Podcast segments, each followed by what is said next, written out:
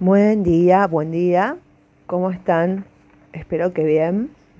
Hoy es lunes 3 eh, de agosto del 2020. Seguimos en plena pandemia de aislamiento preventivo obligatorio y nosotros continuamos estudiando porque no, no se para, la medicina no se detiene. Y bueno, para el que esté interesado, habíamos eh, visto en el anterior episodio todo lo referido a infecciones respiratorias agudas en el paciente pediátrico. Habíamos empezado con el síndrome bronquial obstructivo, bronquiolitis, diagnóstico de bronquiolitis, eh, atención del niño con síndrome bronquial, el puntaje de tal, el manejo ambulatorio y seguimiento, tratamiento de sostén. Y ahora, en este episodio, vamos a seguir con el tratamiento farmacológico del niño con bronquiolitis. Muy bien, el tratamiento farmacológico, vamos a ver, son los broncodilatadores.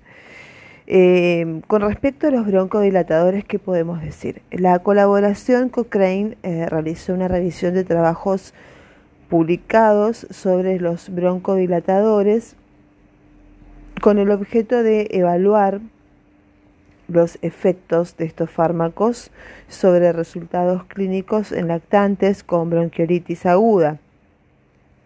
Las conclusiones fueron que a corto plazo los broncodilatadores producen una mejoría moderada en las puntuaciones clínicas y que este beneficio debe ser analizado frente a los costos y efectos adversos de los mismos.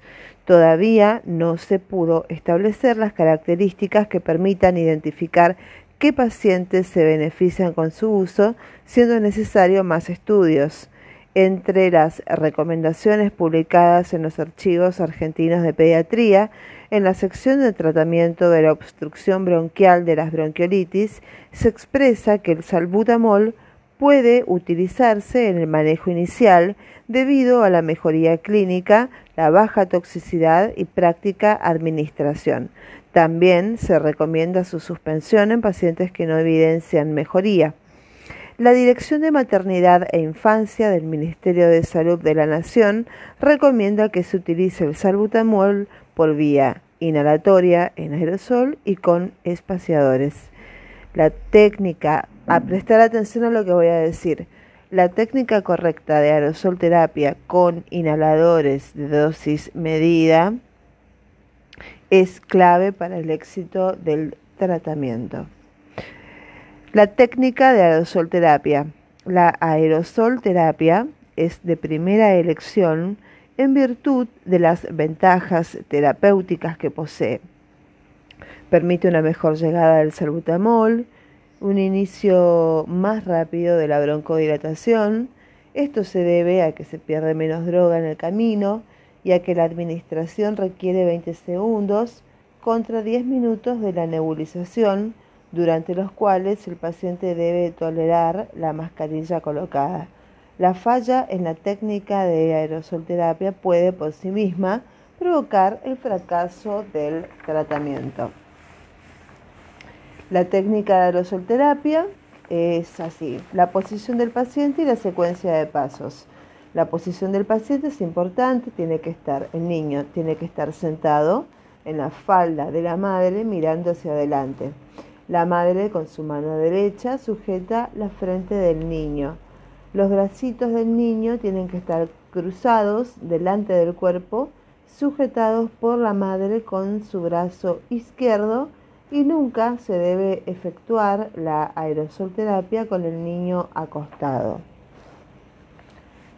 La secuencia de pasos es eh, primero lavarse las manos, agitar el aerosol durante 30 segundos, insertar el aerosol en la ranura del espaciador, siempre con el cuerpo del aerosol hacia arriba, aplicar el espaciador cubriendo la nariz y la boca del niño, pasando la mano por debajo de la barbilla de manera de poder sujetar las mejillas y fijar el espaciador al mentón.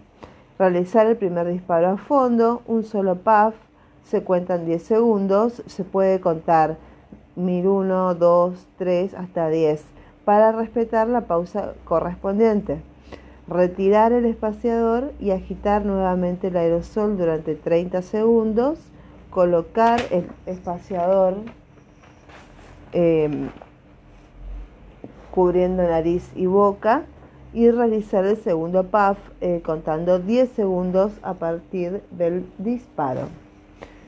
Los espaciadores son recomendables en el síndrome bronquial obstructivo ya que permiten un buen resultado en la administración de la medicación por inhalación de los cuadros agudos, eh, mejor que con el nebulizador. La función del espaciador es establecer una distancia entre el aerosol y la boca, creando lo que llamamos atmósfera para permitir una llegada satisfactoria de las partículas del medicamento de la vía aérea baja, que son bronquios y bronquiolos, y el niño pequeño no puede coordinar la inspiración con el disparo del aerosol.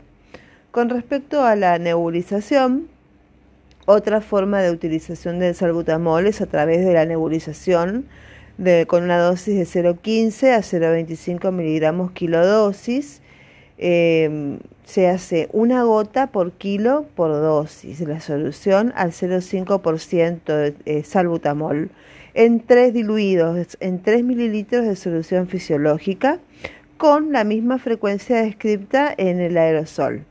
La nebulización es de la segunda elección a la, a la eh, en una situación en la que no se cuente con el aerosol como el vehículo del medicamento. Y para nebulizar no se requiere oxígeno, no se debe emplear si no está indicado.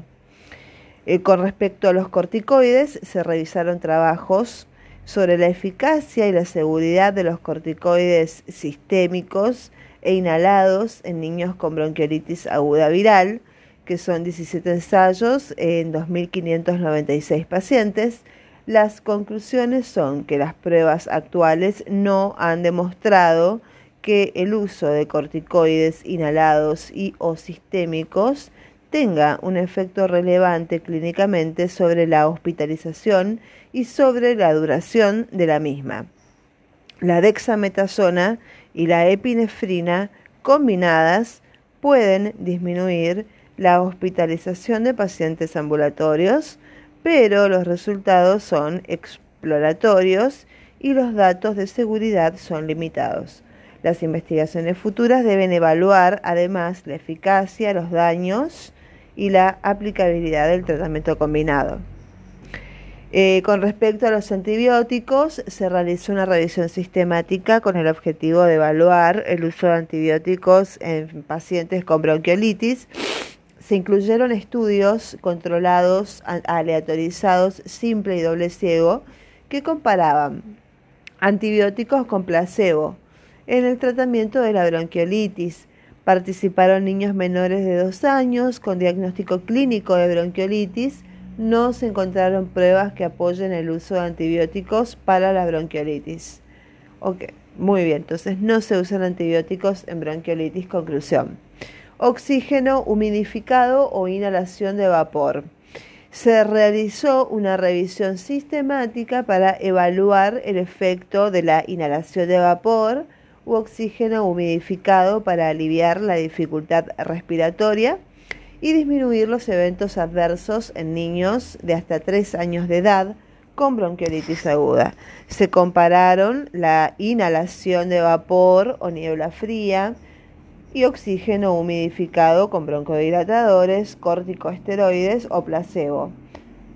Los autores concluyeron que no hay pruebas suficientes para orientar la práctica con respecto a la inhalación de vapor o de niebla fría para la bronquiolitis aguda en niños de hasta 3 años de edad.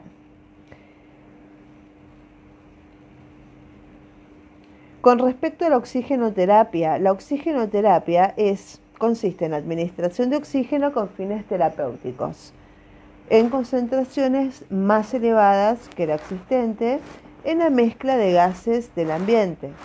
Debe ser utilizado en casos en que se debe corregir su déficit. Los objetivos de la oxigenoterapia son tratar la hipoxemia, reducir el trabajo respiratorio y reducir el trabajo cardíaco. En las insuficiencias respiratorias agudas bajas, ante la dificultad de llegada de oxígeno a determinado grupo de alveolos, como obstrucción bronquial, y ante la existencia de alveolos en los que no se puede producir un intercambio gaseoso por presencia de fibrina, líquido como la neumonía, la llegada de una concentración mayor de oxígeno a los alveolos que sí están sanos optimiza su acción, es decir, estos aumentan su capacidad de intercambio. No se debe utilizar oxígeno para nebulizar con el objetivo de administrar salbutamol, salvo que no se cuente con aerosol y espaciador. No se debe utilizar para nebulizar con solución fisiológica.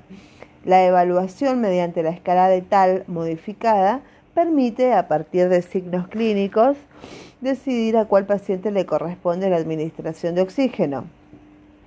En el primer nivel de atención, que es el lugar donde se trata a la mayoría de los pacientes con síndrome bronquial obstructivo, no se requiere de manera imprescindible contar con laboratorio para realizar gases en sangre ni saturómetro de pulso. Estos elementos sí resultan muy necesarios en la internación. Se indica oxígeno según mediciones del grado de hipoxemia. ¿Cuándo se indica oxígeno? Cuando los gases en sangre eh, tenemos una presión de oxígeno menor a 45 milímetros de mercurio, es urgente, o cuando hay una presión eh, arterial de oxígeno menor a 70 milímetros de mercurio, está indicado. O cuando la saturación de hemoglobina, que sería la saturación de oxígeno hemoglobina normal, es de 97,5%, y la saturación de oxígeno está menos de 90 a 92%. Ahí sí se indica oxígeno. La indicación es de, de 2 a 3 mililitros por minuto para lograr una saturación mayor al 95%. Los objetivos de la oxigenoterapia son tratar la hipoxemia, reducir el trabajo respiratorio y reducir el trabajo cardíaco. Con respecto a la oxigenoterapia, está indicada cuando hay abundantes secreciones que aumentan el riesgo de originar atelectasia. Existe el riesgo de generar broncoobstrucción inducida por terapia kinésica. Se hizo una revisión de investigaciones realizadas para determinar la eficacia y la seguridad de la fisioterapia torácica en los niños menores de 24 meses con bronquiolitis aguda.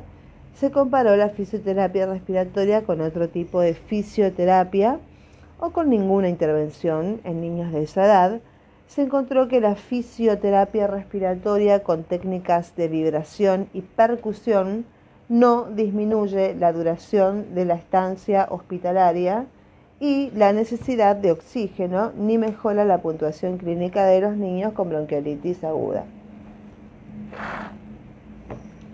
En pacientes ambulatorios la kinesioterapia no es necesaria. Es suficiente con enseñar a las personas encargadas de cuidar al niño la importancia de mantener las narinas permeables aspirando las secreciones. Con respecto a la inmunoterapia, la inmunoglobulina frente al virus sincicial respiratorio y los anticuerpos monoclonales inmunizados, como el paravicimumab, presentan una eficacia demostrada en la prevención de la infección aguda en lactantes de alto riesgo, pero su rol en la infección establecida fue menos estudiado.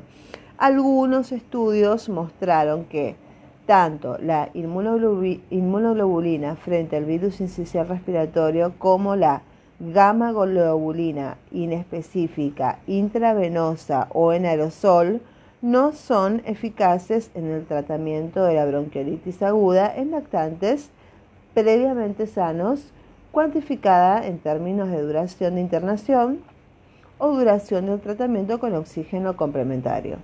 Hay evidencia actual limitada acerca de su utilidad en pacientes con bronquiolitis grave con requerimientos de ventilación mecánica.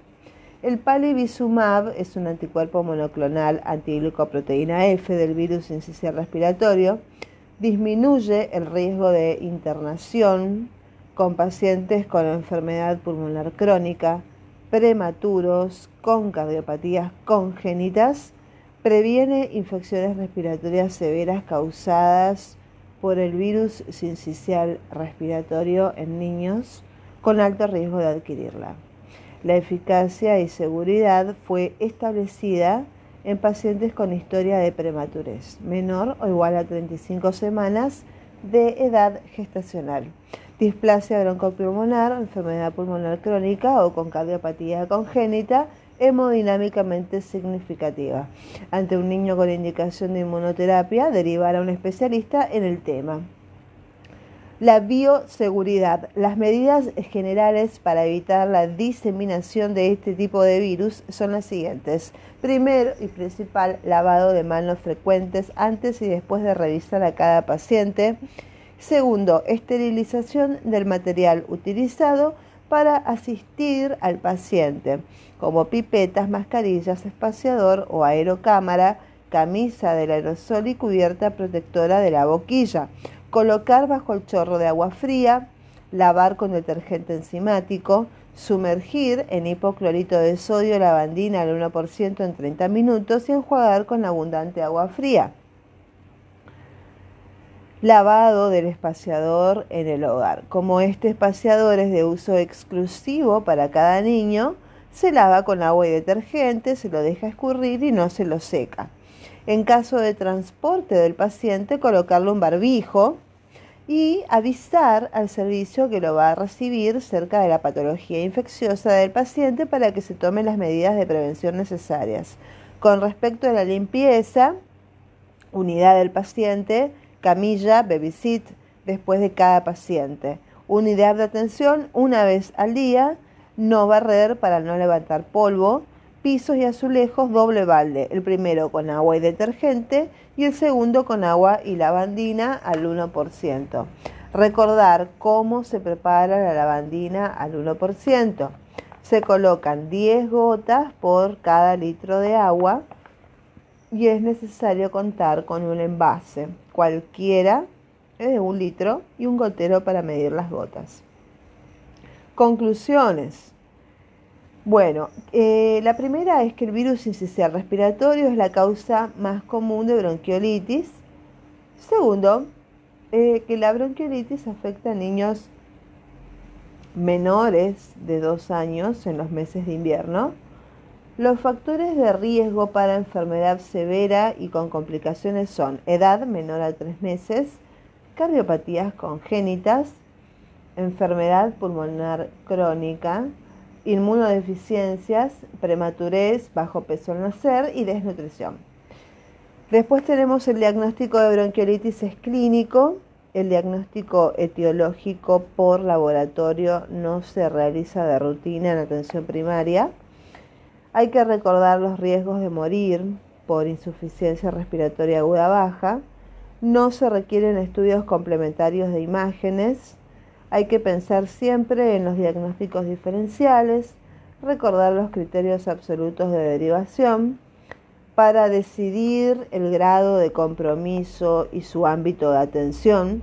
Se debe realizar el puntaje clínico de tal y actuar según las recomendaciones vigentes en nuestro país.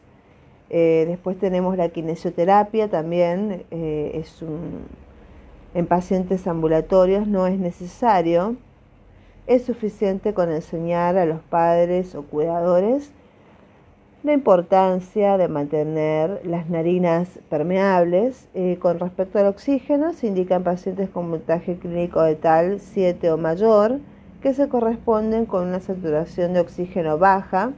El seguimiento es diario, las primeras 48 horas.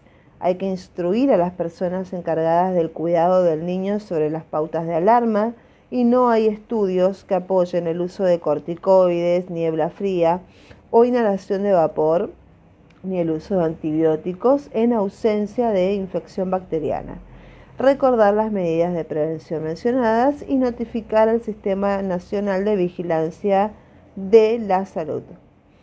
Muy bien, esto es todo con respecto a bronquiolitis. En el próximo episodio seguiremos con la neumonía adquirida en la comunidad. Síganme para más información. Que tengan un hermoso día. Bendiciones a todos.